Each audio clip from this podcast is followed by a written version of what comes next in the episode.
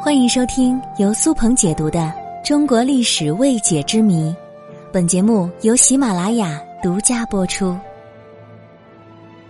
我们在看电视剧或小说的时候，经常可以看到双方的斗争是用回合来判断次数和时间的。《三国演义》当中，我们看到张飞说：“谁敢与我大战三百回合？”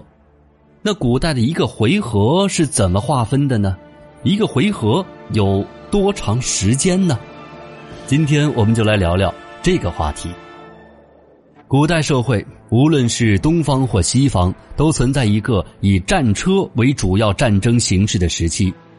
在中国是商朝至西汉初期的这一时期，而春秋尤以战车为主。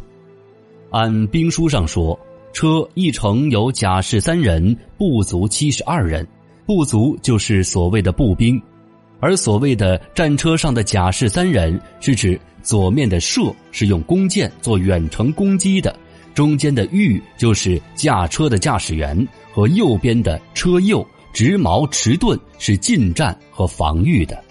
这甲士三人都是精英和勇士，而战车后面的步卒就是普通士兵了。战争开始时，战车驶向对方，两方开始交战。先是远攻，射者对攻。战车靠近之后，车右用戈矛交战，然后战车擦身而过，驶向远方，再是弓箭对射。这个过程称为合，合就是交交战的意思。战车驶远之后，各自必须再兜过头来，准备第二次进攻。这个战车掉头的过程就是回。然后两车再而回，再而合，一个回必有一个合，战争就是这样不停的回合回合继续下去。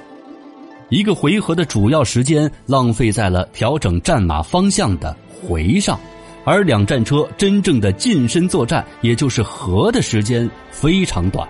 这样一个回合下来，差不多是二十分钟左右的时间。这样不断的回合交战，直到有一方合完之后不再回，直接驾车而逃，这就意味着失败了。而西汉武帝之后，由于作战的对象由中原内部变为了北方的匈奴，作战的决定力量也由战车转变为战马，战马可比战车灵活多了。但你别以为这样会省时间，正是因为灵活，两个骑兵在交战的时候就可以灵活的驾驭战马的方向和速度，就会产生焦灼的状态。所以这个时候一回合的时间就不好估算了，短的可能三五分钟，长的可能持续个把小时。